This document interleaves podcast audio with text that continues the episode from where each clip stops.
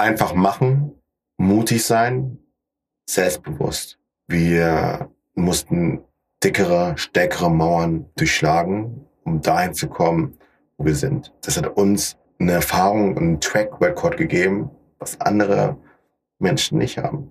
Und das müssen wir uns unser eigen machen und selbstbewusst sein, hey, wir haben diese Stärke und das nutzen und diesbezüglich da auch größer zu denken und nicht zu klein zu denken und nicht froh zu sein, hey, mit dem Kleinen, was ist das Sprichwort, jemand gibt den Finger und man nimmt die ganze Hand. Ja, jemand gibt den Finger und nimmt die ganze Hand und sei nicht mit einem kleinen Finger zufrieden, den du bekommst. Das will ich mitgeben, ganz klar und einfach wirklich zurückkommen, einfach machen.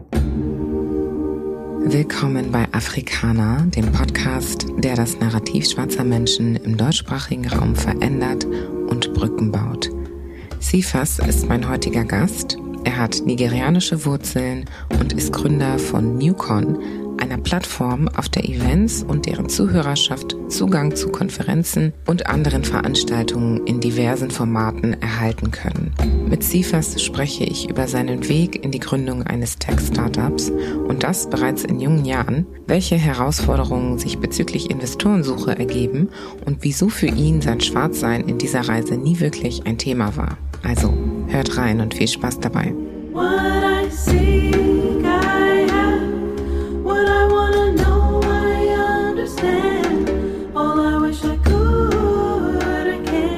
Herzlich willkommen, Sifas. Schön, dass du da bist. Hi, hi. Danke, dass ich hier sein darf. Ja, ich freue mich schon auf unser Gespräch. Und bevor wir loslegen, magst du dich einmal vorstellen und genau, dann legen wir los.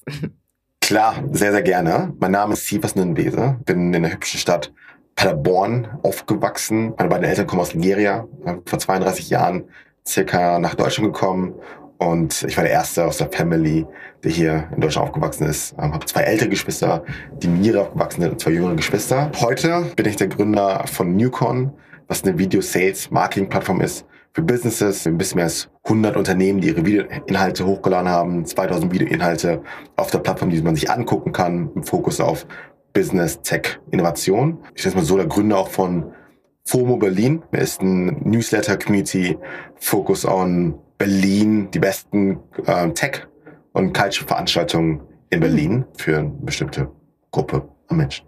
Okay. Spannend, okay. Hättest also die Leute informiert, sowohl per Video yes. als auch schriftlich durch eine, ja. eine Newsletter, hast du gesagt, ne? Okay. Cephas, hm, du bist in Paderborn aufgewachsen, sagst du, und hast vier Geschwister, zwei jüngere, zwei ältere, und ihr kommt aus Nigeria ursprünglich. Kannst du uns einmal so mitnehmen, deine Reise? Wie ist das gewesen, hier in Deutschland aufzuwachsen? Interessant, challenging, aber auch sehr schön. Und jetzt gehen wir mal auf diese einzelnen Adjektive ein. Interessant, warum? Interessant, weil es für uns, ich, ich kenne nichts anderes, mhm. aber dennoch gehe ich mal ganz stark davon aus, dass meine Kindheit anders war als viele andere meiner Freunde. Einfach durch die Herkunft, unsere Herkunft, die Herkunft meiner Eltern, die Sprache, die meine Eltern auch nicht so gut konnten und dass wir auch Probleme hatten, die Sprache zu lernen, die deutsche Sprache noch ziemlich spät erst, mhm. was dazu geführt hat, dass halt sehr viel neu für uns war, sehr viel neu für unsere Eltern oder für meine Eltern besser gesagt. Sehr interessant. Also ich hatte jetzt nicht die klassische Kindheit mhm. wie von meinen Freunden. Und deine Freunde, das waren alles nicht schwarze Menschen? Ja, also bin in Paderborn aufgewachsen. Paderborn ist eine sehr katholische Stadt. Ich war auf der Domschule Paderborn, was katholische Grundschule ist. Mhm. Und ich war ja, das einzige Kind, ich sag mal, mit African Heritage. Also die einzige farbige Person in der Klasse. Hatten 22 Personen in der Klasse, also schon große Klasse. Und dadurch wurde man auch öfters mal öfters angesprochen, anders integriert. Eltern fanden das auch sehr interessant. Wir sind da in deiner Klasse. Aber ich glaube auch einige Eltern haben auch ein bisschen skeptisch da geguckt. Und herausfordernd hast du auch erwähnt als Beschreibung. Was war so herausfordernd? Herausfordernd definitiv, klar, natürlich haben die Sprache. Zweitens die finanziellen und zeitlichen Ressourcen. Mein Vater ging mit fünf zurück nach Nigeria, also mit meiner Mutter, hat uns alleine aufgezogen, mhm. muss währenddessen auch arbeiten, äh, was dazu geführt hat, dass wir halt vom Kindergarten, vom Kindergarten in den Hort, vom Hort zum Sport, zum Fußball und dann nach Hause, aber wenig Zeit ähm, hatten mit der Mutter zu verbringen. Und immer, immer die Letzten, die vom Hort abgeholt worden sind. Mm. die Letzten, die vom Kindergarten abgeholt mm. worden sind. Die Ersten, die schon, ich glaube schon im Kindergarten, der Kindergarten ist zu viel, aber in der Grundschule schon alleine zur Schule gegangen sind. Kenne ich so gut. Was schon herausfordernd ist und vor allem, wenn halt, mm. ich glaube, in einigen Punkten finanziellen Ressourcen knapp sind, wünscht man sich einige Sachen bei einigen Sachen kann ich mitmachen, bei einigen Klassenfahrten oder ich sag mal Touren ist es vielleicht schwierig und muss fünfmal drum gesprochen werden, ist da, ist es irgendwie möglich, das zu machen. Deswegen challenging und deswegen auch schon, ich glaube, elf, zehn schon angefangen, kleine Minijobs zu machen, um da halt extra wow, yeah. Cash mit reinzuholen. Mm. Ja. Wow. Ja, das kann ich sehr gut nachempfinden. Das Gefühl der Herausforderung oder ja, ich würde das auch so beschreiben, was mich angeht. Und ich sehe das total, dieser Struggle einfach, der da war, ne? weil man nicht die gleichen Mittel hatte. Und gleichzeitig hast du aber auch noch gesagt, eigentlich ganz schön war das, glaube ich, das dritte Adjektiv, was du benutzt hast. Ja was war dann am Ende, wenn du jetzt so zurückblickst, doch ganz schön an alledem insgesamt? Ganz klar die Familie. Also wir machen, oder ich habe einen sehr starken Familienzusammenhalt. Wir machen immer noch jede Woche einen Familiencall. Meine Geschwister und ich sind alle sehr nah zusammen, sind fünf Kinder innerhalb von sieben Jahren. Und es macht dazu geführt hat, dass wir halt auch sehr viele gleiche Interessen haben. Wir haben alle zusammen Fußball gespielt, mit meiner Schwester auch zusammen auf den Sportplatz gegangen, haben dann gefühlt eine halbe Fußballmannschaft zusammenbekommen. Mhm. Und dadurch einfach eine sehr, sehr schöne Zeit. Wir haben sehr viel gelacht, sehr viel gesungen, sehr viel getanzt. Auch von ab und zu mal mitten, wenn wir so gespielt haben, der Strom ausgegangen ist, mhm. weil vielleicht die Rechnung zu spät bezahlt worden ist oder noch nicht bezahlt worden ist, mhm. hatten wir uns und konnten uns da auch ohne Konsole, ohne Gameboy uns sehr gut beschäftigen und hatten extrem viel Spaß. Mhm. Und dadurch, ja. Schön. Ja, wunderschön. Dass ich, auch das kann ich total gut unterschreiben. Ich glaube, das ist vielleicht so kennzeichnend für Menschen, die um unsere, unser Zeitalter, sage ich mal, herum oder unsere hm, Geburtsjahre, ne, in den 80ern, 90ern aufgewachsen sind, die da ja. äh, zum einen auch sehr naturnah waren und entsprechend die Natur als Spielplatz hatten und ja. keine Handys, kein Internet und so weiter. Und man hat eben ja, die Menschen gehabt als, als äh, Buddies und das sind dann eben die Menschen vor Ort. Ne? Du musstest die ja. schon sehen, um Zeit mit ihnen zu verbringen. Wie würdest du denn so deine Umgebung beschreiben? Paderborn, was ist das für ein, ein Ort für Menschen, die den nicht so kennen? Und wie war das für dich auch? Wart ihr da, seid ihr da aufgefallen oder nicht? Habt ihr euch da gut eingegliedert? Was bedeutet das überhaupt für euch? Vielleicht ein paar grundlegende Sachen zu Paderborn. Paderborn ist eine man zählt Paderborn zur Großstadt, äh, hat bis mehr als 100.000 Einwohner, eine große Universität mit ein bisschen mehr als 17.000 Studenten, ein Fluss, die Pader, der kleinste Fluss Deutschlands, mhm. äh, kann man sich merken für Stadt, Land, Fluss. aber man nennt aber auch Paderborn Paderboring. Man nennt auch Paderborn und Fleur. Ja, also viele haben die Stadt schon mal irgendwie gehört, mhm. aber die wenigsten waren schon vor Ort weil da einfach nicht so viel ist. Du hast drumherum sehr viele erfolgreiche mittelständische Unternehmen, Hidden Champions um Paderborn, also auch sehr mal, gutes Grundeinkommen um Paderborn herum. Und so sieht auch die klassische Bevölkerung aus in Paderborn. Also zusammenfassend sehr wenig Schwarze, mhm. die, also wenig farbige Personen, die in Paderborn leben. Das ist ein bisschen Zuwanderung von Türken, eine kleine Zuwanderung von Italienern, aber sonst will ich schon sagen, ja, sehr klassisch deutsch Großstadt, aber wie fühlt sich an wie ein Kleindorf zusammenfassend. Deswegen ist es mir schon aufgefallen, vor allem bezüglich Fußball. Mein Bruder und ich haben für den, für den SC Paderborn gespielt, in der Jugendabteilung, da gegen viele Mannschaften gespielt und dann waren wir oft die einzigen Schwarzen. Da ist mir schon aufgefallen, wir sind in verschiedenen Dörfern ähm, durchgefahren und man kannte halt irgendwann so oh, die Nünebese-Brüders in einigen Mannschaften oder bei einigen Spielern. Also ja, ja, definitiv. Das kann positiv sein, das kann auch negativ sein je nachdem, wie man es nutzt. Mhm. Und wie hast du das genutzt? Also wenn du jetzt zurückblickst und dir diese Erfahrung anschaust, war das für dich so, dass du dir gewünscht hast, auch andere schwarze Menschen zu sehen? Hast du das Gefühl gehabt, dass du nicht Teil des Ganzen warst? Oder wie bist du das angegangen? Oder wie seid ihr das angegangen? Für mich sind zwei Sachen, woran ich denke. Einmal ist es, ich kannte nichts anderes. Ich glaube, deswegen, ich hatte meine Freunde, meine Freunde waren alle deutsch. Und habe ich da einfach angepasst bezüglich der Bildung, ist bezüglich der Sprache und dem Wortschatz, auch bezüglich der Interessen. Ich glaube, es gibt nicht viele Schwarze, die Magic-Karten gespielt haben. Nerdy Kartenspiel. Ich glaube einmal das. Ähm, aber zweitens auch, es gab einige Schwarze natürlich, in, auch in Paderborn. Aber bewusst wollte meine Mutter uns da von der ich sag mal, Gruppe fern, ich glaube, Sorge diesbezüglich war, okay, gehen die den richtigen Weg. Da war immer halt immer der, die Nähe zu eventuell Alkohol früh, Drogen früh. Es war halt nicht der Werdegang, den sich meine Mutter für uns gewünscht hat. Mhm. Oder hatte die Sorge bezüglich schlechten Einfluss. Ob das immer richtig ist, weiß ich jetzt nicht. Aber da uns einfach ein bisschen ferngehalten. Deswegen hatten wir da eigentlich nicht so den größten Kontakt zu, obwohl meine Mama einen Afro-Shop hatte. Äh, also einen Ort für mhm. schwarze, farbige Personen. Aber auch ziemlich früh gesagt, ich möchte, es ist ein Ort zum Sachen kaufen, aber jetzt nicht ein Ort für Veranstaltungen, für Partys, was halt auch öfters in solchen Läden passieren kann oder passiert. Leute beim länger trinken etwas, etc. etc. Mhm. Nee, ganz wichtig gesagt, könnt Sachen einkaufen und könnt dann wieder gehen. Das sind so die ersten beiden Gedankengänge, die ich da zu dieser Frage habe. Mm, spannend. Und würdest du denn sagen, dass du dennoch nah, kulturnah, also nigerianische Kultur nah aufgewachsen bist? Oder würdest du heute sagen, dass dir das teilweise fehlt? Oder wie beurteilst du da die Nähe zu, zu der Kultur im Vergleich zur deutschen? Wieder zurück zu meiner Mutter, was wir, ich bei uns in der Family immer gesagt haben, es geht nicht um Deutsch, es geht nicht um Nigerianisch, es geht darum, wir sind Nigerianer und wir leben in Deutschland. Also wir machen das Beste und nehmen das Beste aus beiden Kulturen.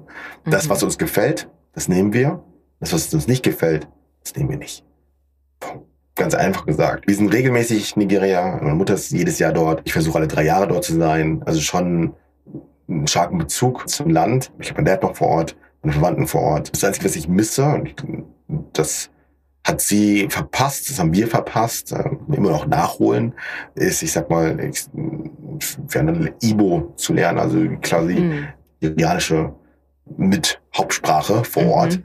zu lernen. Das, wenn man vor Ort ist, merkt man schon, dass es das halt schon, ja, würde man die Sprache sprechen, deutlich eine höhere Bindung ähm, zu den Menschen vor Ort hat oder Familie vor Ort hat. Das finde ich sehr, sehr schade. Ich glaube, das wäre noch ein bisschen anders. Dann würde man sich noch näher zu, zur Heimat, zu, zu Nigeria fühlen ja, leider nicht passiert und wollten uns eher auf die deutsche Sprache fokussieren. Mhm. Ja. Ja, okay, spannend. Also ihr versucht das Beste aus beiden Seiten zu machen, dachtest du, ja? Also ja. Euch, euch von beiden Seiten das Beste zu greifen. Und du würdest also heute rückwirkend sagen, dass euch das gelungen ist, bis auf die Sprache, die dann eben leider zu kurz kam, die Ibo-Sprache. Definitiv, definitiv. Und ich glaube, eine gute Möglichkeit, ein gutes Beispiel oder ein guter Weg, besser gesagt, ist Essen. Ich liebe nigerianisches Essen. Meine Mama hat, hat diesbezüglich nie aufgehört, das zuzubereiten für uns. Wir freuen uns jedes Mal. Witzigerweise erst gestern eine Nachricht geschrieben zu meiner Mutter. Ich bin am überlegen, Wochenende heimzufahren nach Paderborn. Hm. Kannst du bitte OH kochen? sie guckt, was sie machen kann. Und du hilfst mit. Ja. Ich helfe ab und zu. Ja, schön. Ja, ich habe auch meine Lieblingsspeise ist auch immer noch mein kongolesischer Pundu und Fumbwa ja. auch. Also top. Top. Kann ich also total verstehen.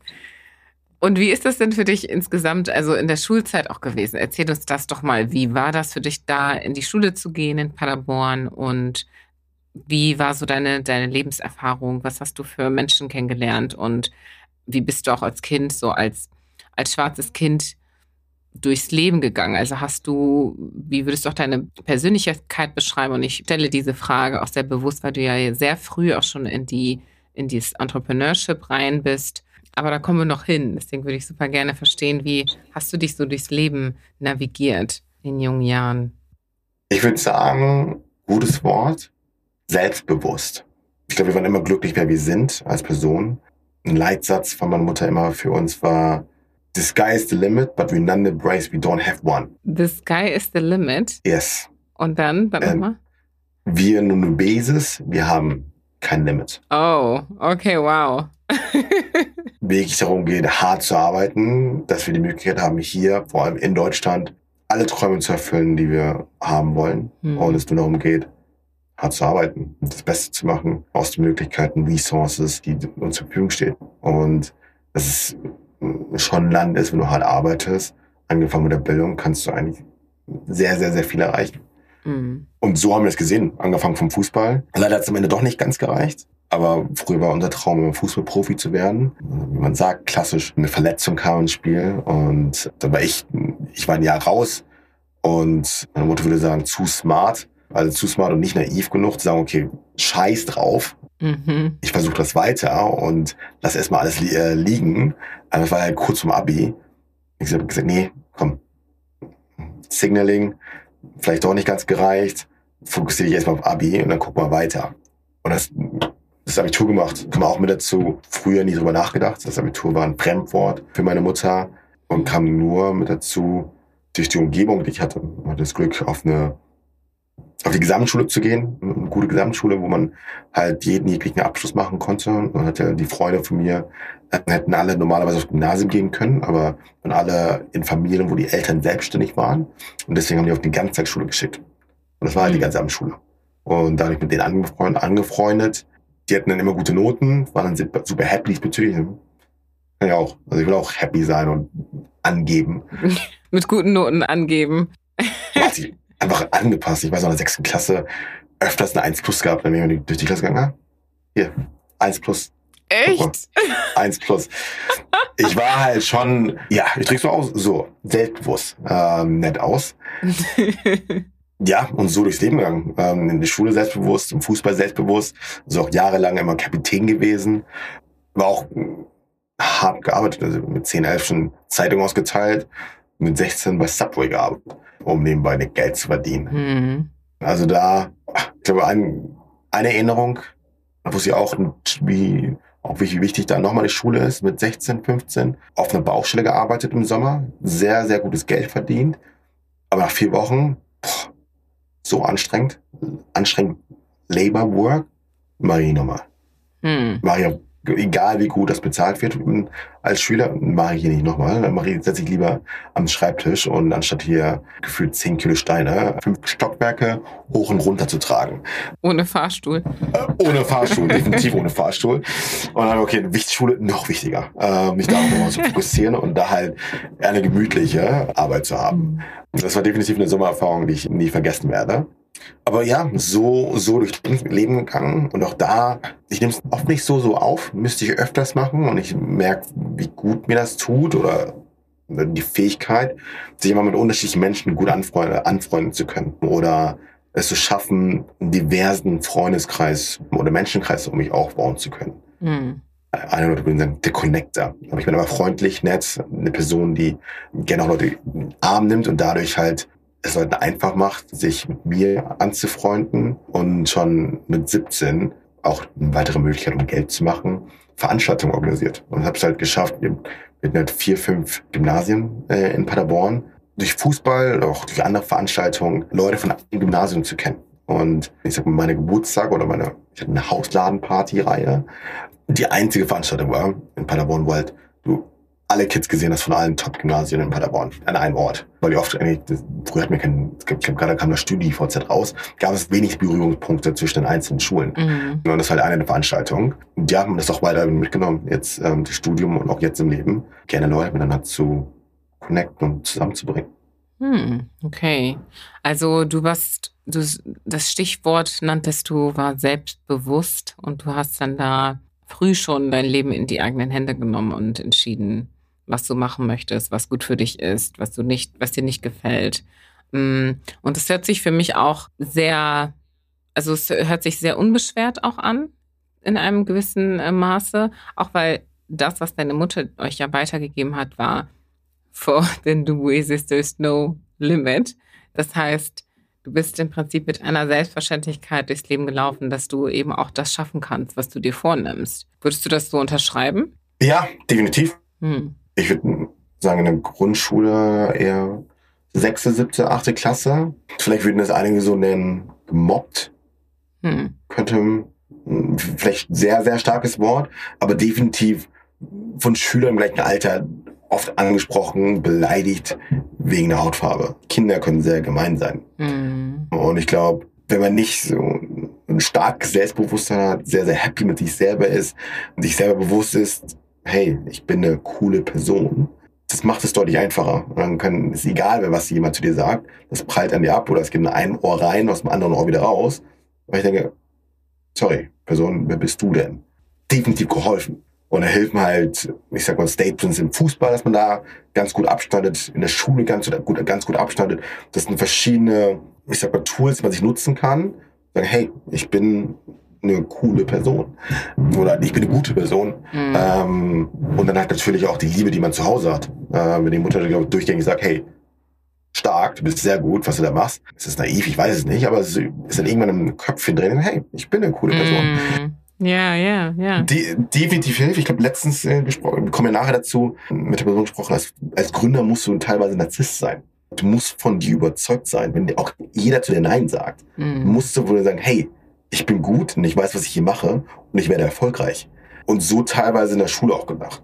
Selbstbewusst, was sicher, sicherlich auch ein bisschen in die Arroganz übergeht. Muss ja auch ein bisschen aufpassen, nicht so arrogant, arrogant ab und zu mal zu sein. Aber es hilft. Mm, Punkt. Mm. Ja, und es hilft insbesondere an dein Ziel zu kommen. Ne? Mm, ich würde aber gerne auch noch mal weiter darauf so ein bisschen rumreiten, weil du ja auch aufgrund deiner Hautfarbe gemobbt wurdest, in Anführungsstrichen. Das hat nichts mit dir gemacht, weil du so eine starke Foundation hattest, ja, zu Hause und deine Mindset.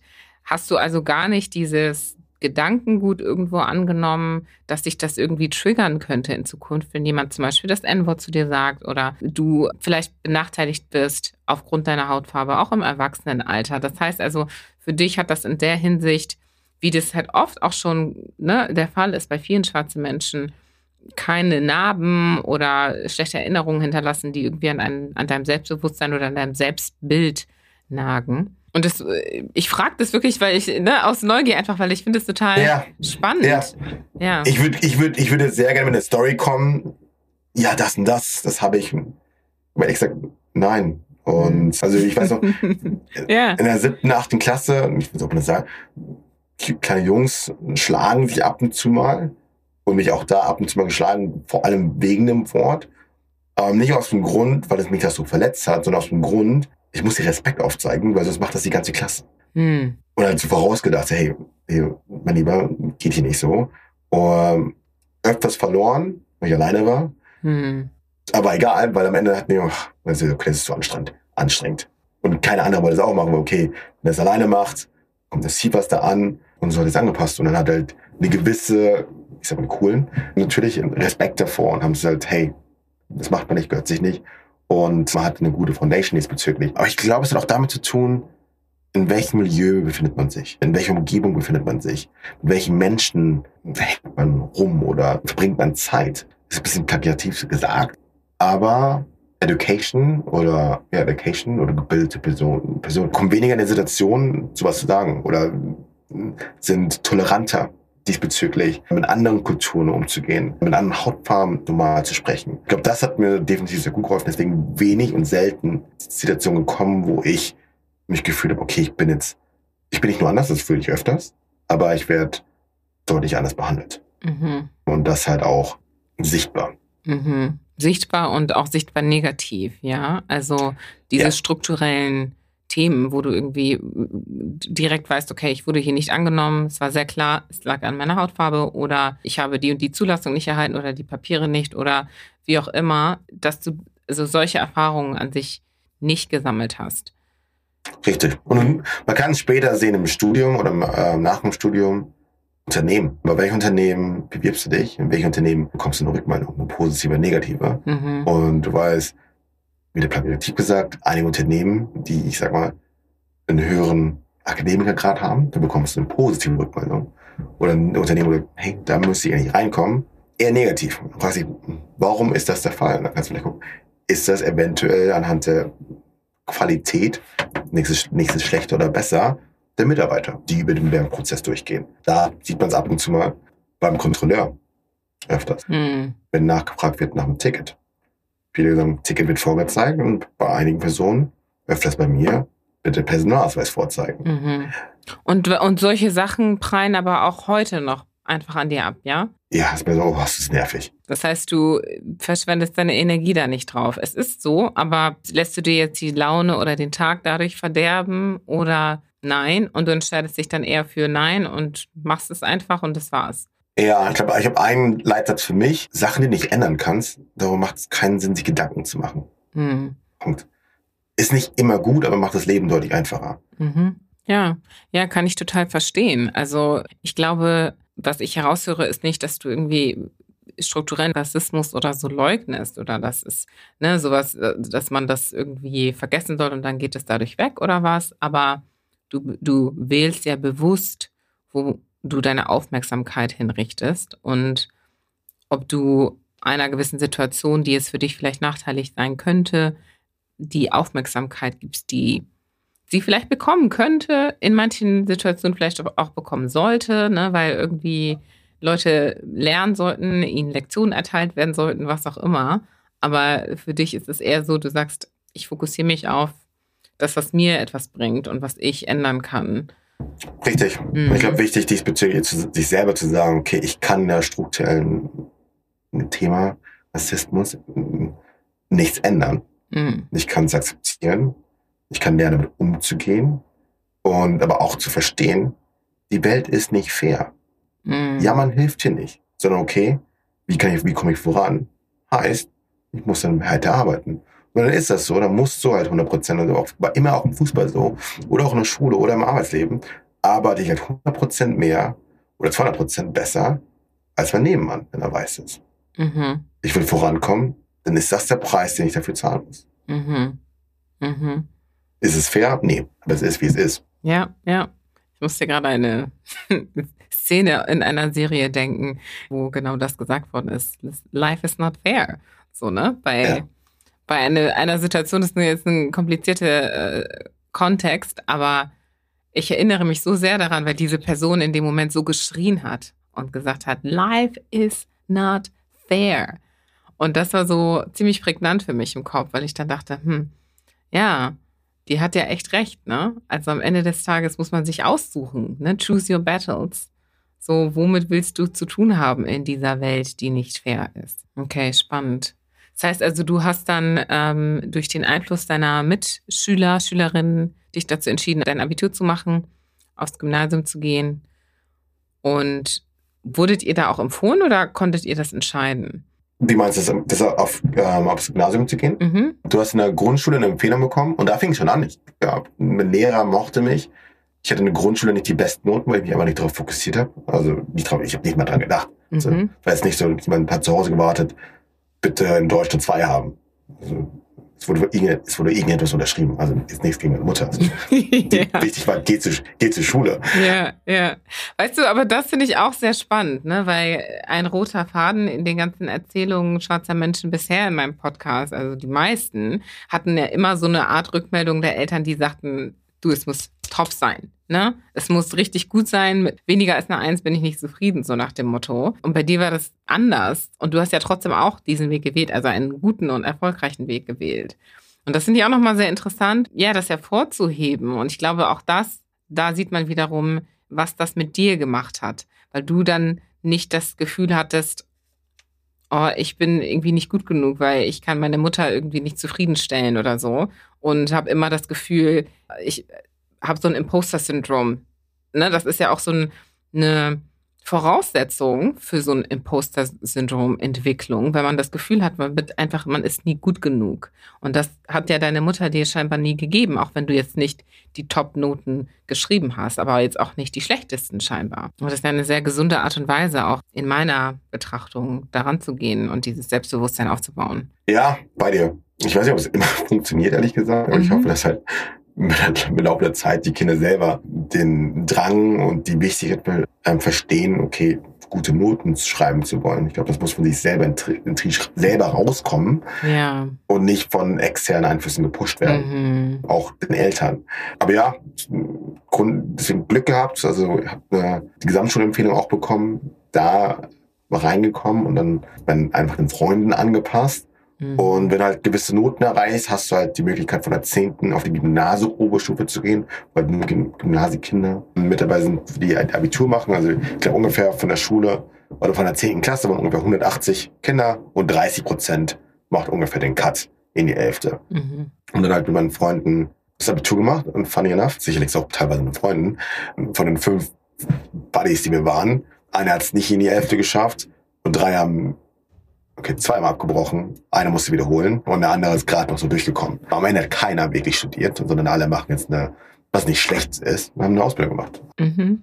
Einer als Versicherungskaufmann, der andere als in der Automobil Automobilbranche und leben jetzt ähm, im schönen Paderborn. Ah, weiterhin. Mit Mutter und jetzt langsam Kinder. Mhm. Also komplett, komplett anderen Werdegang mhm. als, als ich genommen. Was auch dazu geführt hat, dass nach dem Abi ich durch Glück mitbekommen habe, dass es ein es so ein Programm gibt, wo man sich bewerben kann, womit man für ein freiwilliges soziales Jahr nach Australien geschickt wird und das komplett ähm, finanziert wird.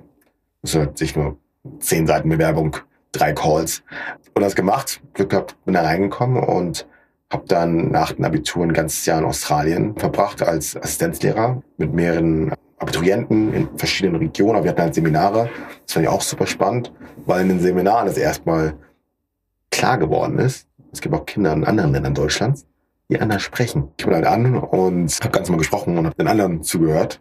Und so, warum sprichst du so komisch? Ja, der kam aus Baden-Württemberg, dann oben aus Hamburg aus dem Norden, dann aus Dresden. Nee, ich spreche ganz normal. Wir sprechen, bei mir sprechen wir alle so.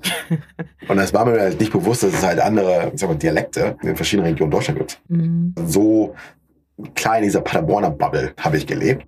Dann den Drang hatte, okay, ich will die weite Welt sehen.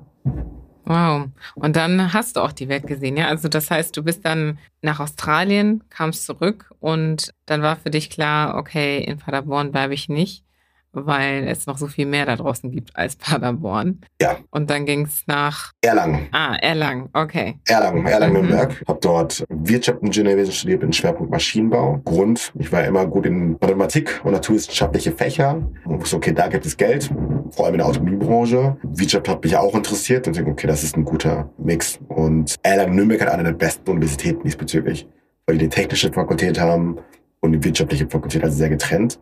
Und mir war wichtig, halt beide Fakultäten, beide Welt, die unterschiedlich, einfach sehr unterschiedlich zueinander sind, kennenzulernen und zu erleben. Und ich glaube auch, was auch dazu geführt hat, zurückkommen, ich wollte nicht in Paderborn bleiben, aber auch zurückgekommen.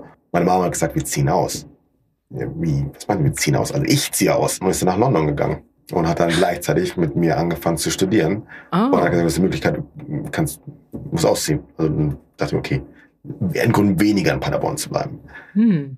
Also deine Mutter und du Gleichzeitig. Wir haben gleichzeitig angefangen zu studieren. Wow. Und sie war, okay. und sie war früher fertig als ich. Mehr Lebenserfahrung. Sie kennt die Shortcuts. ja, das stimmt. De de definitiv. Nein, aber das ist ja total wow, super. Ich finde auch sehr ermutigend, ja, die eigene Mutter zu sehen, die ja im Mega. Prinzip den gleichen Ansporn damit bringt und das durchzieht, nachdem sie ja schon so viel schon hinter sich gebracht hat, ja, also Kinder und Wohnung und oder ein Zuhause haben und für die Kinder zur Verfügung stellen und dann noch die Kraft und die Motivation haben, studieren zu gehen. Wow. Und das ja auch noch alleinerziehend, sagtest du, ne? Mhm. Krass. Ja, hey, wir sind alle alt genug, jeder kann sich selber kümmern, hat sich um, hat meine Schwester, kleine Schwester mitgenommen, die gerade die 10. Klasse fertig gemacht und hat dann ihr Abitur in London gemacht. Wow. Und sie sind, genau, bei der Mutter ähm, dann nach London gezogen. Wow. Was für eine Frau. ja, definitiv. Definitiv. Und dann bist du wohin gezogen? Nach Erlangen und dann. Nach Erlangen. Okay. Und wie lief es da für dich weiter? Wunderschön. Ich weiß, Freunde haben sich gesagt, boah, bist du sicher? Sicher nach Bayern? Mm. Sind ja nicht alle sehr konservativ? Ist dunkelhäutig? Ich, hab, ich war selber noch bisher nur einmal kurz in der Erlangen, um die Uni anzugucken und die Stadt war wunderschön. Ich dachte, ich mache das. Aber ich habe mir auch diesbezüglich Sorgen gemacht. Aber ja, unnötig, die Sorgen. Erlangen ist eine wunderschöne Stadt, eine wunderschöne Studentenstadt, was dadurch hilft, dass halt sehr, wieder zu, zurück zum Thema, sehr educated, sehr viele Studierende, auch sehr viele international Studenten aus der ganzen Welt, das große Unternehmen um die in der Nähe Siemens, Adidas, Puma, was das Gefühl, dass es eine sehr junge, lebende Stadt ist. Und daher keine Probleme gehabt. Ich hatte eine wunderschöne Studierendenzeit. Studium anstrengend, anstrengend, muss man schon sagen. Können, glaube ich, die meisten gar nicht verstehen. Als Wirtschaftsingenieurwesen bist du halt in beiden Welten. Und für uns war es halt die wirtschaftlichen Fächer, davon habe ich gar nichts zu sagen. Aber da haben wir gesagt, ein bis drei Tage gelernt, um die zu bestehen. Und dann ging es wirklich, okay, da holen wir die besten Noten raus. Und dann trotzdem halt ein paar wirtschaftliche Leute da gestruggelt. Und die technischen Fächer, da ging es rein um Überstehen. Hm. auswendig lernen. Nicht auswendig, deswegen, es war ja keine wirtschaftlichen Fächer, BWL, Makro, Mikro, bisschen Jura, es war nur auswendig lernen. Mhm. Genau, und das die technischen Fächer, da brauchst du Grips. Entweder du kannst es oder kannst es nicht. Mhm. Und da sind halt die Leute Mathematik 1, Mathematik 2, Physik. Da sind Leute durchgefallen und da muss noch viel abbrechen. Ist auch, ist auch ein klassischer Satz im Studium. Erster Tag, guck nach rechts, guck nach links, im einen Jahr sitzt er nicht mehr neben dir. Also ungefähr ein Drittel war dann raus.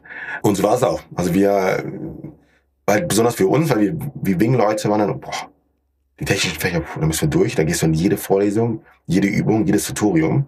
Und nach Nürnberg bist du einmal im Jahr, zweimal im Jahr gefahren für zwei Vorlesungen, äh, zwei und Klausuren im Sommer- und Wintersemester. Die hast du halt wirklich verpasst. Aber nee, wunderschöne Zeit. Das erste auch, was ich wieder da, da, äh, das erste, was ich gemacht habe, bevor ich überhaupt eine Wohnung hatte, war ins Einkaufszentrum zu rennen und mir einen Job zu suchen. Wir sind in verschiedene Läden reingegangen, Bewerbungsmappe ready gehabt. Vor Ort abgegeben. Wow. Vor Ort abgegeben, kann ich morgen hier anfangen. Ja. Ja.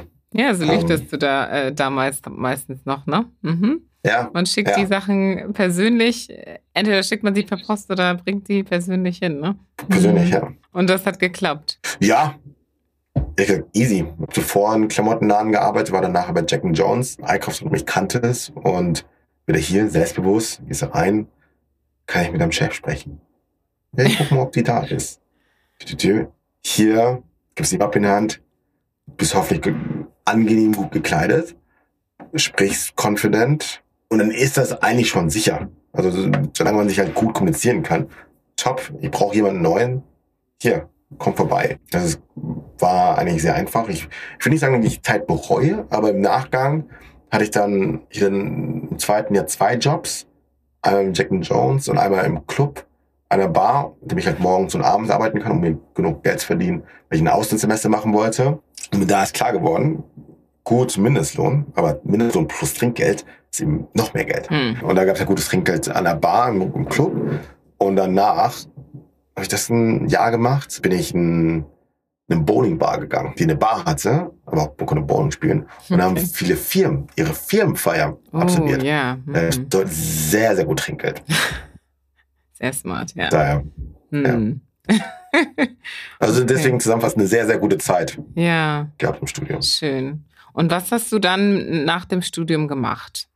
Was hat dir das Studium gebracht schlussendlich? Gutes Lernen, also schnell komplexe Themen auswendig zu lernen, aber auch komplexe Themen zu durchdenken, durcharbeiten zu können. Vor allem Physik, Statik, Mathematik 1, 2. Die waren schon nicht einfach und das hat einfach geholfen, einfach auch in Zukunft komplexe Themen runterbrechen zu können. Mhm. Ich habe ein Auslandssemester gemacht in San Diego, auch da eine unglaublich gute Zeit und habe da mich vor allem dort, 2016, mich in das Thema Entrepreneur, Entrepreneurship verliebt, weil ich einen unglaublich guten Professor vor Ort hatte, Lance Hoffman, der selber was gegründet hat, selber im Venture Capital gearbeitet hat und da die Welt Venture Capital, Startup, Entrepreneurship kennengelernt. Und wieso San Diego als Ort? Günstigste Studiengebühren. Okay. Und Sonne. Und Surfing. Und ich wollte surfen auch. Okay, okay. Also Surfing und günstigste Studiengebühren mhm. waren eigentlich die Hauptgründe okay. ähm, diesbezüglich. Ja, und danach entschieden nach dem Bachelor, schon im Bachelor ein Praktikum gemacht ähm, in Berlin, wie viele andere. Auch ich wieder, ich entscheide mich etwas und ziehe dann auch einfach weg. Und okay, ich will die Berliner Startup-Welt kennenlernen. Ich ziehe nach Berlin mitten im Studium und hab dann, bin dann nur zurückgekommen, nur für die ähm, Semester oder Klausuren. Klausuren ja. hm. Hab dann ähm, für ein Startup gearbeitet. In Berlin. In Berlin. Mhm. Da halt sehr viel gelernt. Startup, VC-Welt, Business Students, Business Universities, aber eine komplett andere Welt kennengelernt. Und das ist halt nicht nur Adidas, Siemens, BMW, Daimler und Audi gibt, sondern wie andere sagen würden, die Big Three. äh, Mhm. McKinsey, Bain, äh, Boston Consulting Group. Ne? Da verdienen die noch mehr Mhm. und verstanden, okay, wie kommt man da rein? Private Equity, Venture Capital, das waren Begriffe, die ich zuvor gar nicht kannte. Und verstanden, okay, woher kommen diese Menschen ein? Und mir verschiedene Startups angeguckt, wo haben, die wo haben diese Gründer studiert? Herausgefunden, okay, die Gründer haben nicht an einer normalen staatlichen Universität studiert. Früher dachte ich immer, die Leute, die es nicht schaffen, ein vernünftiges Abi zu machen, gehen auf eine Privathochschule, um sich da irgendwie einzukaufen. Das war definitiv nicht da, nicht da, nicht der Fall äh, für diese Universitäten. Ja, hat ein, Gap hier in Berlin, äh, habe dann für ein Startup gearbeitet, ein Consulting gearbeitet, für einen Innovation Incubator gearbeitet, sehr viel über die Tech-Szene gelernt, aber auch gleichzeitig entschieden, ich bin noch jung, hatte die Möglichkeit direkt nach dem Bachelor anfangen zu arbeiten, habe entschieden, noch einen Master zu machen. Habe zuvor noch einen Stunt bei Adidas gemacht, auch für sechs Monate, also eine Corporate-Welt, wollte einfach alles mal sehen, Startup, Consulting, die Corporate-Welt und danach entschieden, okay, ich mache meinen Master noch. Und da war die wichtige Frage, wo mache ich das? Und war Key-Gedankengang, Business University zu gehen und mir da halt, ich sag mal, die Türen zu öffnen in die Welt von Private Equity, Venture Capital Consulting und das Netzwerk aufzubauen, die du halt durch diese Universitäten bekommst und das Labeling an diese Universitäten zu gehen. Ich wollte ungern einen Kredit aufnehmen. Mhm. Anders wäre es nicht finanzierbar. Und meine Mutter diesbezüglich gesprochen, wollen wir das machen? Können wir das machen? Pushen und die gesagt, hey, ich helfe, helfe dort. Aber auch gesagt, und das hat meine Entscheidung dann geändert, du bist nicht wie die andere. Du siehst anders aus, dein Name ist anders. Mhm. Deswegen macht es nicht eventuell Sinn, den gleichen Werdegang wie alle anderen zu gehen. Du musst dich anders auch, du musst dich, du musst dich differenzieren, wie hier. Du musst 200% besser sein als alle anderen, um an diese Jobs ranzukommen und guck, was du mit Maß machen kannst und dich da gut positionieren. Und ich dachte, okay, Business kann, ich sag plakativ, jeder einfacher zu lernen. Was nicht so einfach zu lernen ist, ist Coding, IT. Mhm. Und ähm, hatte schon ein bisschen Coding im Bachelor und entschieden, okay, ich mache meinen Master mehr, nochmal mehr fokussiert auf IT. Mhm. Habe dann meinen Master in Kopenhagen gemacht, wie 90 andere nicht an der Kopenhagen Business School, sondern an die an der IT University of Copenhagen und dann drin Coding gemacht, bisschen Business Classes, äh, Produktmanagement, was dazu geführt hat, dass ich einfach einen anderen Skillset habe als viele andere und einfacher gemacht hat, dann an die Jobs ranzukommen, die ich im Nachgang dann machen wollte. Hm. Ja. Wow. Erstmal eine interessante Art und Weise, beraten zu werden von deiner Mutter, weil sie ja vorher, so wie ich es mitbekommen habe, nicht so sehr auf das Thema Hautfarbe da, da so die Aufmerksamkeit auch gerichtet hatte. Ne? Und in dem Moment war das wieder der richtige Zeitpunkt, das hervorzuheben. Und es hat ja auch geholfen im Nachhinein. Wow, deine Mutter hört sich wie eine super interessante, weise Person an. Ich würde die super gerne kennenlernen.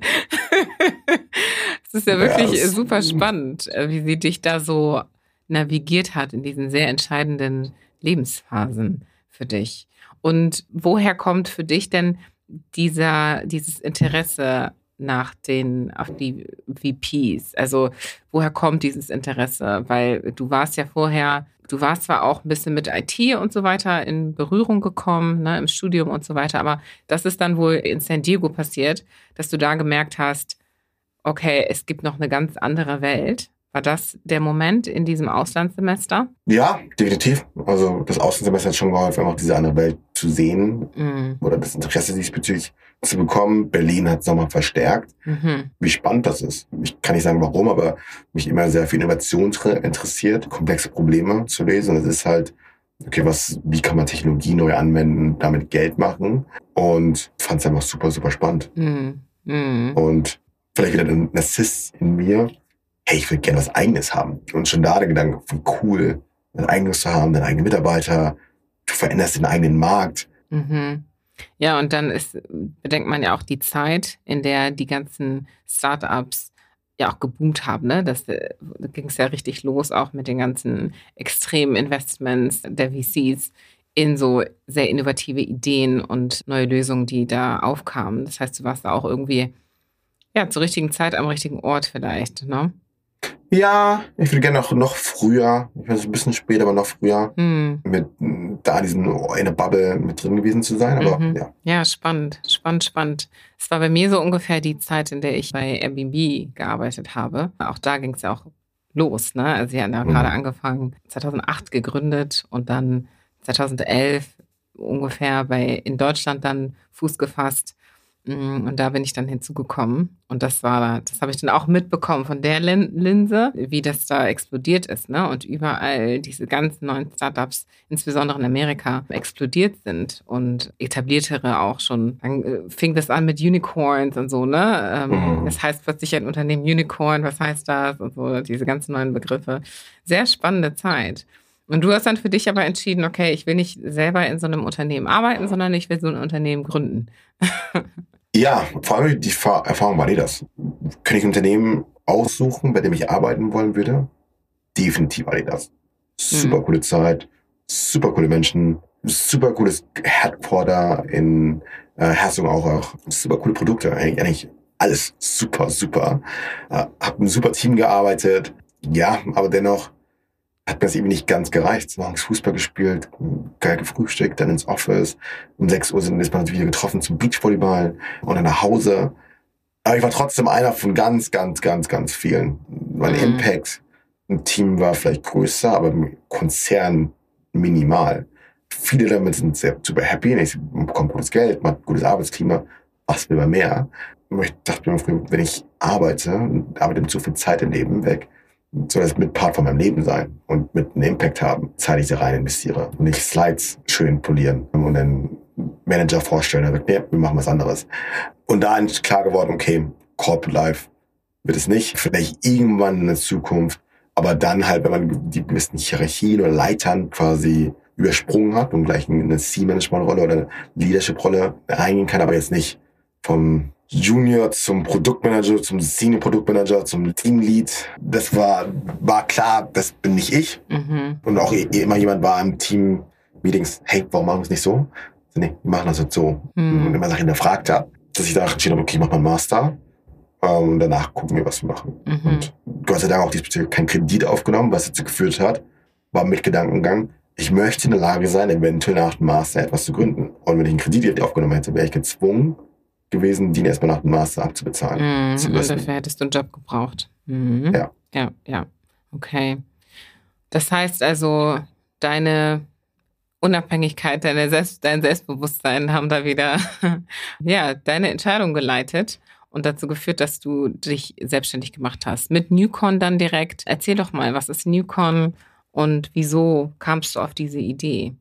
Wo fange ich an? Woher die Idee kam, vielleicht fange ich damit als, als erstes an, mhm. war, ich habe gerne, als ich das Interesse bekommen habe für Innovation, für Startups, an Konferenzen teilgenommen. Und das oft als freiwilligen Volunteer, weil die Ticketpreise zu teuer waren. Mhm. mhm. Ticketpreise waren zu teuer, Veranstaltungen waren oft weit weg.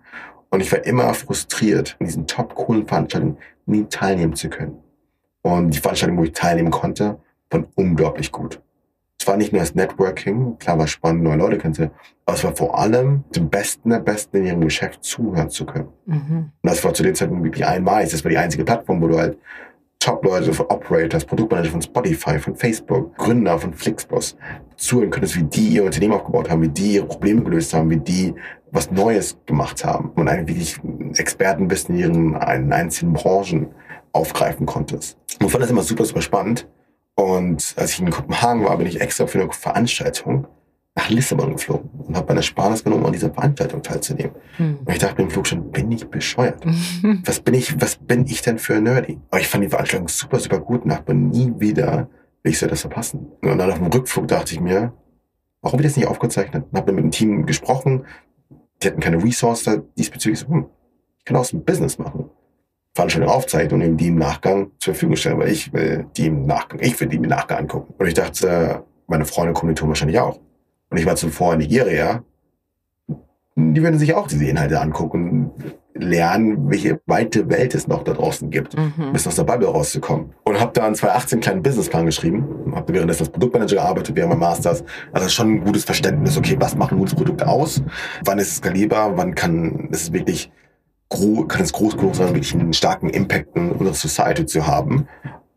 Aber ziemlich viel klar geworden, ja, das ist schwierig, weil es einfach kom super komplex ist und teuer und mhm. operativ vor allem komplex ist, jede Veranstaltung weltweit aufzuzeichnen. Mhm. Du machst es vielleicht in Berlin, kannst du einige Veranstaltungen aufzeichnen, aber bräuchtest ein riesen Kamerateam, das in London zu machen, das in San Francisco zu machen, das in New York, das in Tokio und das am besten zeitgleich. Ich will natürlich jede Veranstaltung, Veranstaltung aufzeichnen. Mhm. Also gleich zu dem ziemlich groß gedacht, was nicht immer gut ist, aber da entschieden, okay, hm, maybe not the best business idea. Und dann erstmal zur Seite gelegt. Machen wir Fokus auf Studium. Und das Studium erstmal beendet und dann in die Arbeitswelt eingetaucht, war dann beim VC, ein Early Stage Fund in Berlin. Aber dann kam Covid. Mhm. Was dann, und ich habe selber viele Unternehmen angeguckt im Videospace und das war halt ein Game Changer. Wir nutzen jetzt gerade Google Meets. Andere nutzen Zoom, Teams. Es kam Hoppen, Wonder World, Wonder. Es kamen so viele Tools auf den Markt, mhm. die den Video-Landscape komplett verändert haben. Ja. Was dazu geführt hat, dass nicht nur Konferenzen, sondern Startups, NGOs, sondern fast jedes Unternehmen Videoinhalte produziert hat. Das in Form von Keynotes, Masterclasses, Videopodcasts, Interviews, Talks, Seminare aber ich mir genau angucke, aber all diese Inhalte oder oft sind am nächsten Tag nicht mehr, zu, nicht mehr zur Verfügung. Die besten Konferenzen wurden aufgezeichnet und du findest sie nicht auf YouTube. Mm. Die besten Seminare von Unternehmen wurden aufgezeichnet und die sind irgendwo in den Dropboxen, keiner drauf Zugang. Also, wow, that's, das ist für mich ein Riesenproblem. Und das Problem, auf die Inhalte aufzuzeichnen, war nicht mehr da. Die Unternehmen zeichnen die Inhalte selber auf. Jetzt muss man nur genug, genug Incentive schaffen, dass die Unternehmen dir, also die, die Inhalte zur Verfügung stellen. Mhm. Und so kam eine Idee auf, dass wir eine Videoplattform aufbauen. Oder ich, ich habe eine Videoplattform ganz simpel aufgebaut, habe dann einzelne Unternehmen angesprochen und die haben mir kostenlos die Videos geschickt. Das waren 50 Videos, 70 Videos, 80 Videos, die vor auf Dropbox waren, Google Drive. So, ja, gerne, machen nichts damit. Ich so, okay. ähm, wow, aber was ist mit Unternehmensgeheimnissen? Waren das nicht interne Videos oder interne Aufzeichnungen? Es kommt auf die, es kommt auf die Aufzeichnung. Viele nie. Wir arbeiten in Unternehmen, ich sage bei Airbnb und lädst jemanden ein, hey, wie machen wir Sales? Oder Sales Workshop. Mhm, okay. Das sind keine Unternehmensgeheimnisse. Das ist ein okay. geiler Talk, wie man als Marketplace Sales macht. Mhm. Das würden sich auch andere gerne anhören, vielleicht zukünftige Potential Hires. Mhm, mhm. okay, es waren schon sehr bewusst dann Inhalte, die man äh, teilen kann mit der Welt, weil da jetzt keine ja. Zahlen oder sowas geteilt werden. Ja, die, das richtig. Angehen. Okay. Genau. Mhm. Genau, aber so kam Newcom zustande. Heute sind wir eine Video-Sales- und Marketing-Plattform für Unternehmen. Kann sich ein bisschen das vorstellen wie von der Nutzerseite wie Netflix, wo du dich einloggen kannst und die besten Keynotes, Talks, Interviews, Masterclasses weltweit on demand angucken kannst. Und auch von der Unternehmensseite kannst du ein bisschen vorstellen wie ein Top-Notch Video-CMS-Plattform. Es hm. ist heutzutage, es ist super einfach, deine eigene Website aufzubauen aber stell mal, stell mal deine eigene Videopage. Mhm. Ohne YouTube Embedded Videos. Sehr schwierig. Mhm. Das, das, das ermöglichen wir Unternehmen. Okay. Sehr spannend. Also im Prinzip ein, eine Art YouTube, aber für Unternehmensinhalte sozusagen. Das heißt, ja. man kann als Nutzer dann die Webseite auch nutzen, umsonst nutzen und da einfach rumsurfen, sich verschiedene Inhalte angucken und sich dadurch weiterbilden im gewissen Maße. Ja, Definitiv. Okay. Und die Einnahmen generiert ihr über die Kunden, über die Unternehmen, die ihre Videos zur Verfügung stellen. Richtig. Okay. Okay, interessant. Ja, sehr spannend. Also werde ich mir auf jeden Fall und werden wir uns auf jeden Fall näher angucken, hoffentlich, denn ich werde das in die Shownotes mit übernehmen. Um da nochmal auf deine Journey als Gründer einzugehen. Du hast ja gesagt, du wolltest keinen Kredit aufnehmen, weil du direkt und unabhängig aufbauen wolltest, dein Unternehmen. Du hast dir ja dann doch aber irgendwie Gelder suchen müssen, um das Ganze zu finanzieren und, und aufzubauen und auch größer zu machen. Diese ganze Geschichte mit VCs und wer investiert jetzt und wie suche ich nach Investoren und so weiter und so fort. Kannst du da, uns da einmal mitnehmen? Wie bist du da vorgegangen? Und genau, wie kam es dann schlussendlich dazu, dass du mit VCs zusammengearbeitet hast als Gründer? Es ist immer einfacher, wenn man die Tools hat oder das Know-how hat, selber etwas bauen zu können. Mhm. Was du ja auch hattest, ne? Genau, deswegen ich vielleicht immer ein bisschen vorweg. Ich selber im VC gearbeitet, deswegen kann ich sagen, mit dem Background, cultural oder auch educational, ist es sehr schwierig, ist nicht unmöglich, aber sehr schwierig, Investorengelder einsammeln zu können, für mich gewesen zu dem Zeitpunkt. Mhm. Einige, letzt, dieses Jahr ist es nochmal anders, aber vor zwei Jahren konntest du 500.000 Euro, eine Million, zwei Millionen Euro ein, aufnehmen, ein Pitch Deck. Nur ein Pitch Deck. Eine gute Präsentation, wo du deine Vision, das Produkt, eine Lösung sehr gut vorstellst. Wenn der Space super spannend ist oder dein Background, vielleicht hast du schon zuvor was gegründet mhm. oder warst in, in einer Top-Unternehmen und hast halt, ich sag mal, die operative Erfahrung ja. oder Industrie-Know-how, dann nimmst du halt schon sehr viel Risiko vorweg und kannst dadurch auch ohne Produkt, ohne Traction, gewisse Gelder einsammeln. Machst du dein Unternehmen schon nicht direkt, aber schon sehr nah nach dem Studium und kannst es minimal vorweisen, schwieriger. Und dann musst du halt anders versuchen, halt die Risiken, darum geht's immer, Risiken zu minimieren. Und eine Möglichkeit, Risiken zu minimieren, ist über Traction und Revenue und Produkt. Und vor allem am Anfang, wenn viele, okay, viele raise mit einem Pitch Deck, sagen, hey, ich mache nicht nur ein Pitch Deck, ich mache ein erstes Produkt, habe die ersten Kunden, dann vielleicht sogar ein bisschen Geld, was du eingenommen hast, was du einnehmen kannst mit, wie man in Startup sagt, fake it until you make it. Du baust eine Landingpage auf mit Notion, dafür brauchst du keinen Code machst deine, schreibst deine Value Prop mit drauf, das machen wir, das machen wir, das machen wir. Und das ist dein Problem, das ist dein Problem, das ist dein Problem. Gehst raus und ja, cool, finde ich spannend. Ja, hier mal einzahlen und dann bauen, dann ist das nächste Woche fertig. Und dann versuchst du es so gut wie möglich nee, bis nächste Woche zu bauen. Ich habe es dann gesagt, in drei Monaten. Was halt wieder ein, einhergeht mit Sales. Aber mit dieser Traction ist es einfacher, Investoren, das geht nicht nur um VCs, sondern also Venture Capital, sondern auch Angel-Investoren, Privatpersonen, die mhm. vielleicht ein bisschen mehr Geld haben, zu überzeugen, in deine Unternehmen zu investieren. Warum habe ich mich dafür entschieden, diesen Weg zu gehen? Ich glaube, wichtig, gutzeitig verstanden, okay, Skalierbarkeit ist sehr wichtig. Speed auch wichtig und ich wollte mich selber bezahlen und hoffentlich auch weitere Mitarbeiter, mhm. weil ich wusste, dass mit einem Einkommen oder mit Einnahmen der Plattform es eventuell möglich wäre, aber es das die, die Größe oder das Wachstum minimieren würde oder die, die Geschwindigkeit vom Wachstum minimieren würde. Mhm. Deswegen, okay, wir haben ein Premium-Produkt aufgebaut, Inhalte können kostenlos hochgeladen werden. Okay, erstmal kein Revenue, sondern okay, wir zeigen, erstmal, dass Unternehmen diese Plattform auch nutzen können. Und LinkedIn hilft.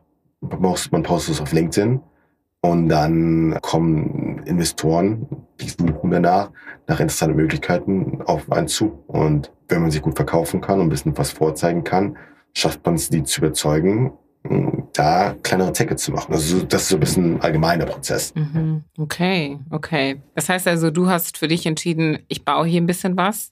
Ich habe natürlich auch ein Pitch-Deck, aber ich werde ja schon auch dafür sorgen, dass ich nicht mein, mein Revenue allein aufbaue, sondern der Unterstützung dir holst. Das aber natürlich mit dem Wissen, dass du in späteren Schritten dann Geld einholst durch die Kunden. Und wie ist das gewesen? Also war es schwierig?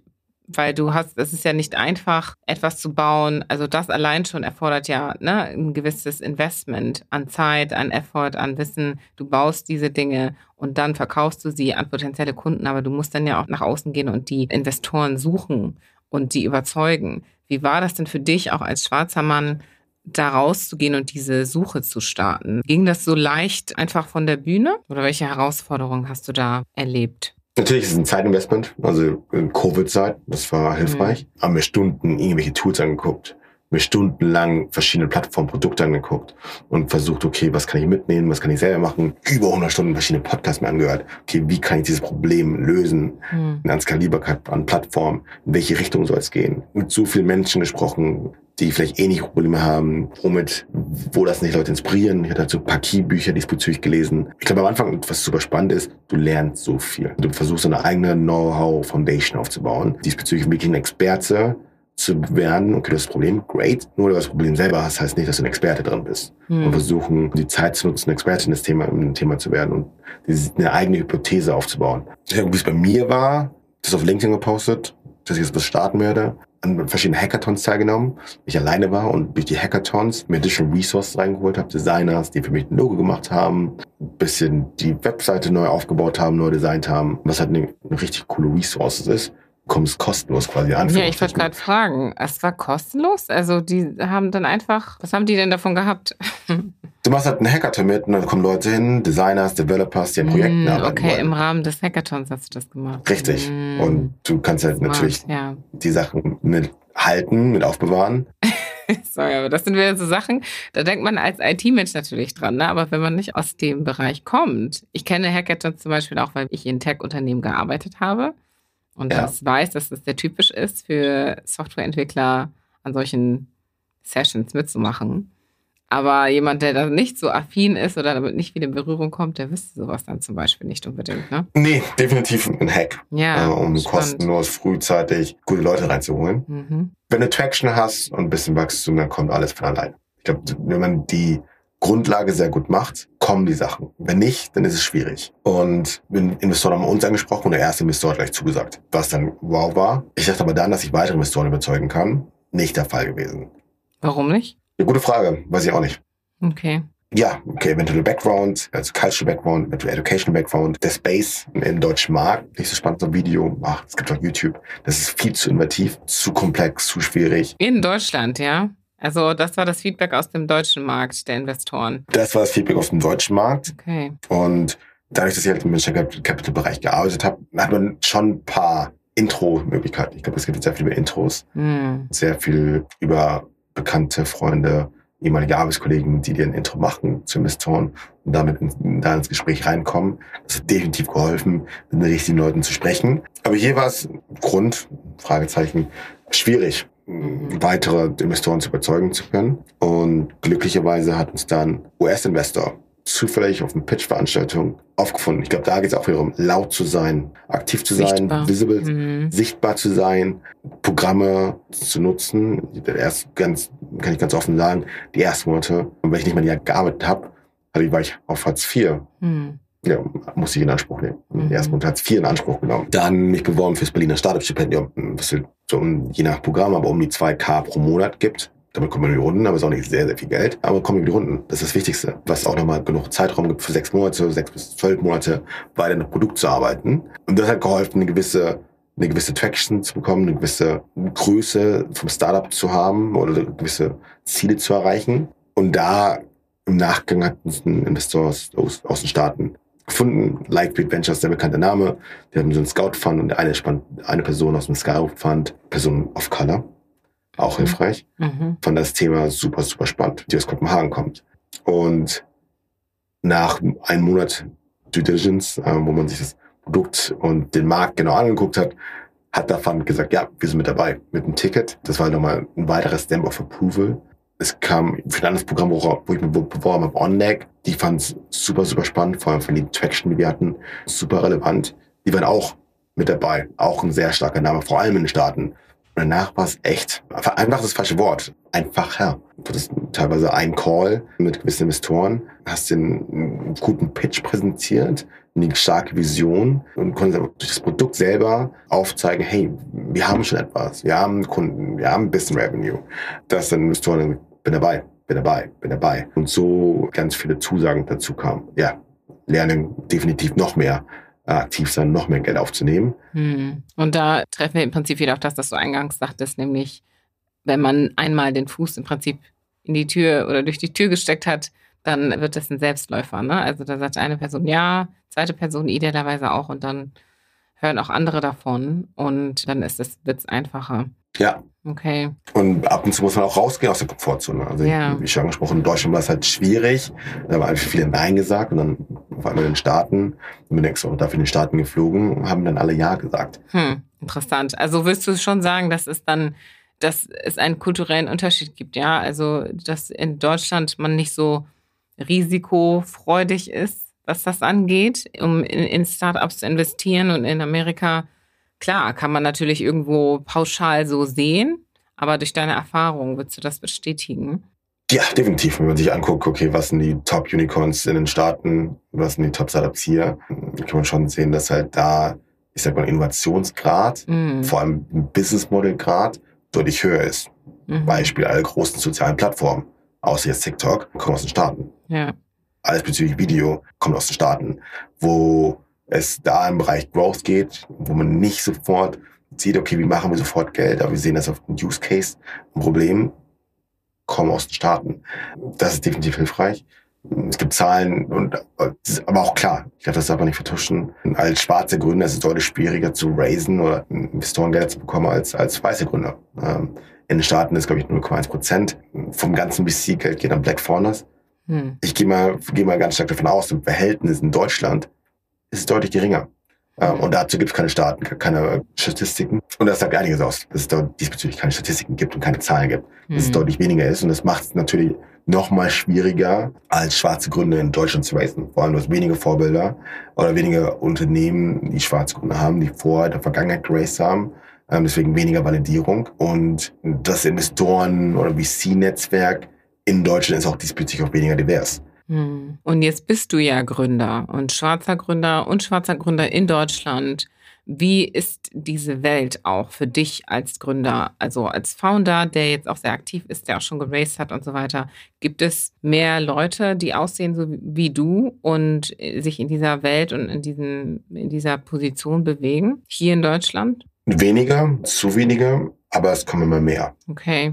Und wie würdest du sagen, ist so der Austausch auch untereinander und auch was schwarze VCs oder schwarze Investoren angeht? Wir hatten das ja auch mal kurz angesprochen, das Thema schwarze Investoren, schwarze Investorinnen. Wie würdest du da das Verhältnis beschreiben und welche, welche Potenziale siehst du vielleicht und welche Hindernisse vielleicht auch, sowohl für die als auch für dich oder Menschen wie dich als Entrepreneur?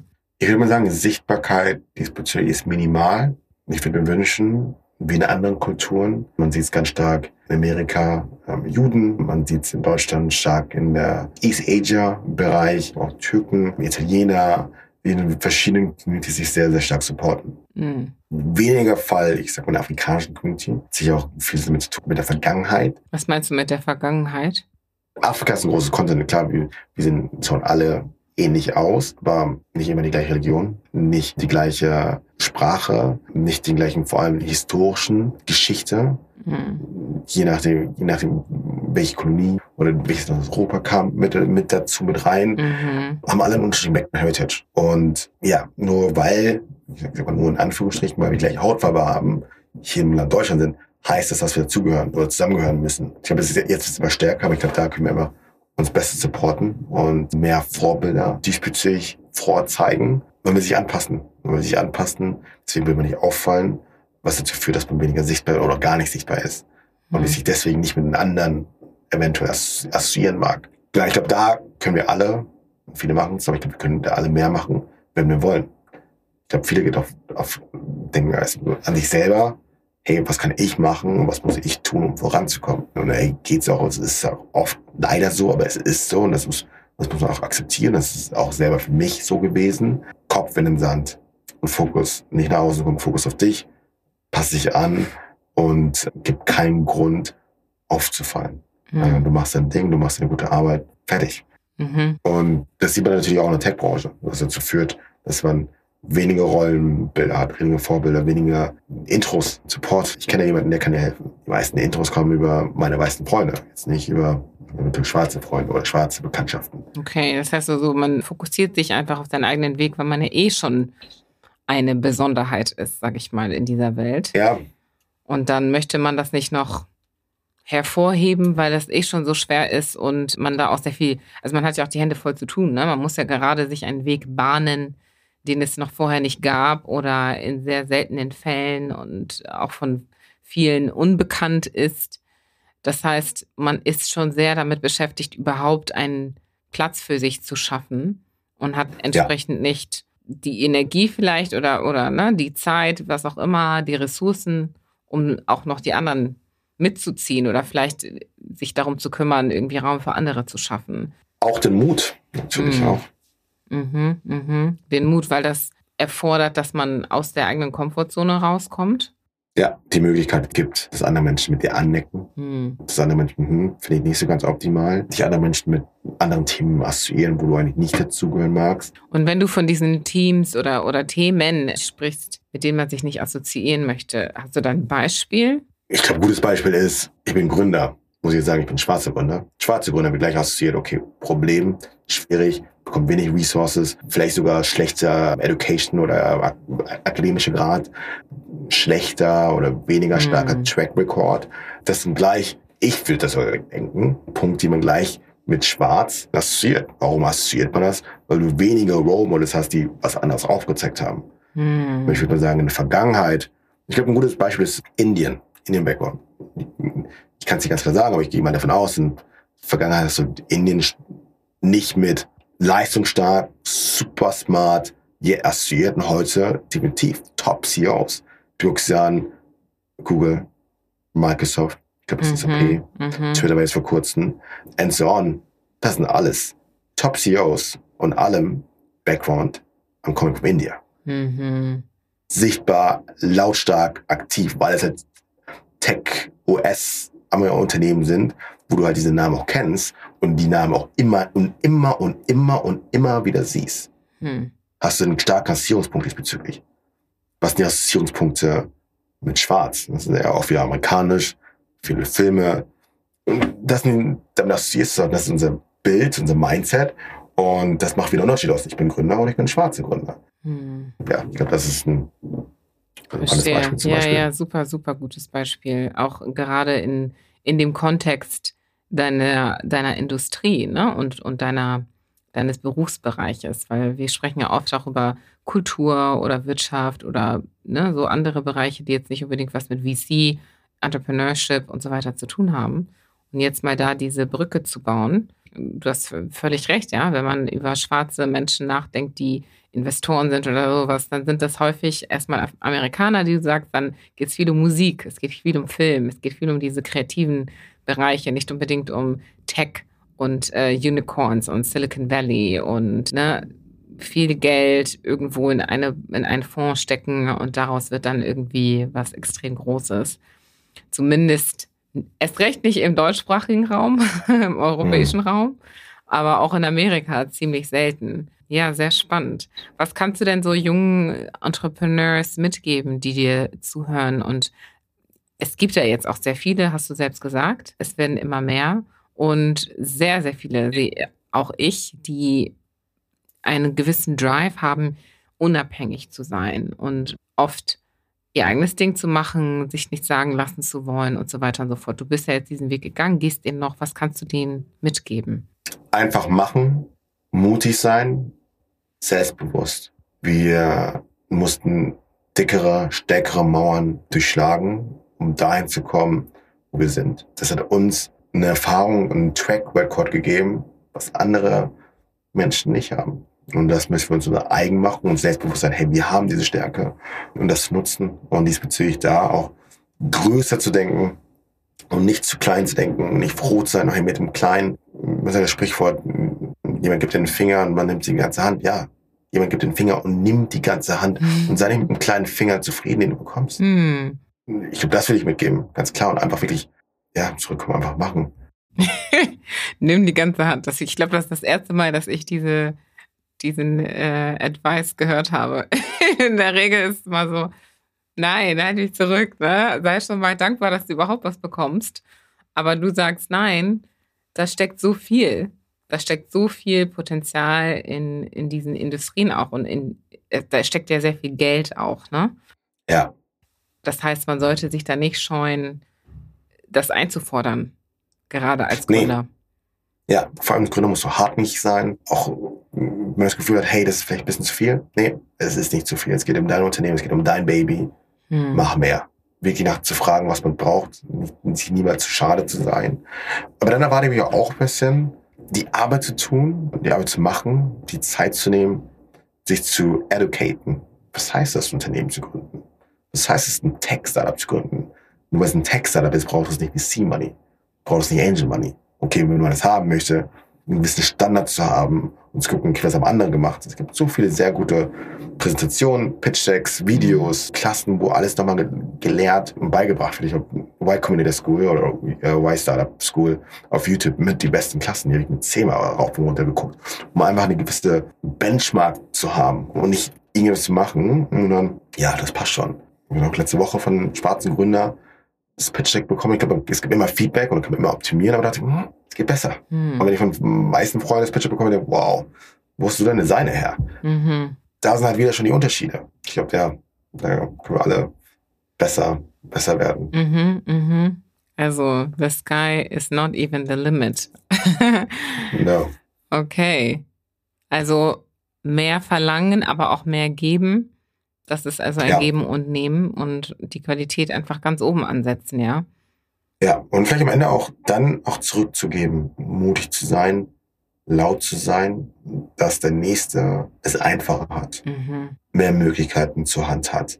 Ja, ganz wichtig und nicht, ich glaube, es ist in Ordnung in der letzten Generation zu sagen, ich bin erfolgreich und bin leise und mache mein Ding und Step by Step. Mhm. Ich glaube, für die nächste Generation ist es wichtig, okay, laut zu sein, visible zu sein, Vorbilder zu sein, die man immer und immer, immer wieder sieht, um dann Step by Step mit der Zeit, mit generationsübergehend aufzeigt, wir können auch alle andere Rollenbilder einnehmen und ein schwarzer Gründer oder ich sag mal die Farbe schwarz, kann da mit positiven Eigenschaften assoziiert werden, mm. mehreren neuen positiven Eigenschaften assoziiert werden. Und das geht nur, indem man visible ist. Mm.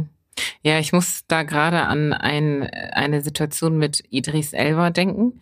Da hat er mm. wohl vor einiger Zeit bei einem Interview gesagt, er möchte nicht als schwarzer Schauspieler bezeichnet werden, sondern einfach als Schauspieler.